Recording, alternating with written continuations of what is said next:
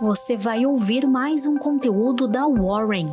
Estamos nas redes sociais como Warren Brasil. Acesse nosso site warren.com.br e saiba mais.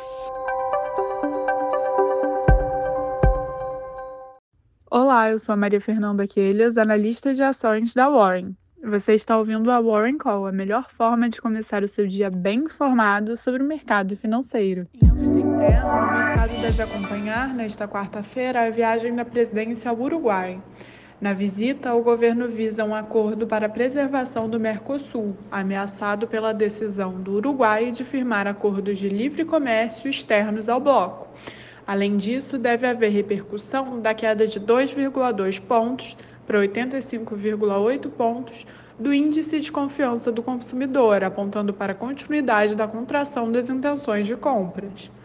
Na Ásia, onde a maioria das bolsas permanece fechada para comemorações do Ano Novo Lunar, o índice Nikkei do Japão subiu pela quarta sessão, em resposta ainda à decisão do Banco do Japão de manter as taxas de juros inalteradas na última reunião e favorecido por resultados corporativos positivos, com destaque para os da Suzuki Motor.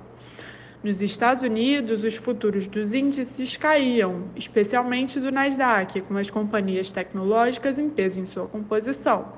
Isso após a Microsoft divulgar ontem, após o fechamento do mercado, resultados corporativos decepcionantes, o que foi entendido pelo mercado como uma prévia dos balanços de outras big techs, especialmente as que passaram por demissões em massa.